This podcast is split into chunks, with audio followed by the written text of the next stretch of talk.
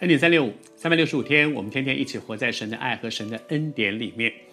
我们要继续透过约瑟和他的整个的家族，在他们所经历的事上来学习功课。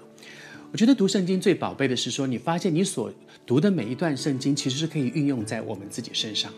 好像今天我要和你来分享的是约瑟的哥哥们。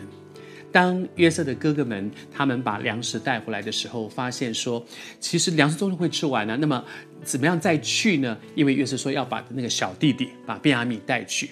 那流便这个做老大的就跟他的爸爸说：“他说你你你把孩子交给我，那我我带他去，我保证把他带回来。”可是做父亲的不肯。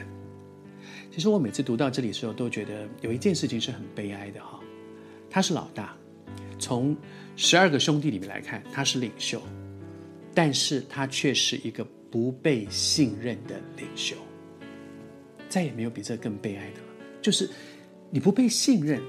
他那个老大跟说：“爸，你放心，你把小弟交给我，我带他去，我一定把他带回来。”爸爸说：“不，我不要，我不把小弟给你。”你知道，一个不被信任的领袖，一定让这个刘辩很气馁，说：“爸，我不是跟你说不，我就是不要。”可是为什么呢？如果你我也正遇到这样的情况，恐怕我们得要回过头来看，刘辩也要去面对一件事：说为什么我不被信任？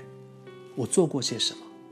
过去我父亲托付给我的一些事，我有没有做到让他觉得说：哇塞，这小子，我以后再也不要用他，我以后再也不信任你。我自己也常常面对这样的事情，在工作当中，如果我的主管不信任我，我需要回来面对我自己。而我觉得更重要的一件事情是，我常常在面对说：上帝怎么看我呢？我的人生的大老板还不只是我工作上的主管，我人生的大老板其实是在天上的这一位我的主，他才是我真正的主人。他怎么看我呢？他把一个教会托付给我，我值得他信任吗？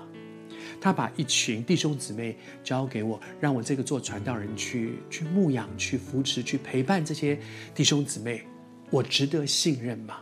他把一件圣工交给我，我值得信任吗？不要忙着怪说我的主管、我的老板他们信不信任我，要回过头来看我自己，我是不是一个可以值得信任的人呢？当一个人不被信任的时候，我会带出几个情况。第一个就是你不被托付，我不会把孩子交给你，我不会把重要的事交给你，不管你是不是老大，我不交给你，因为你。不被托付，因为你不被信任；而另外一方面，你会渐渐的失去权柄。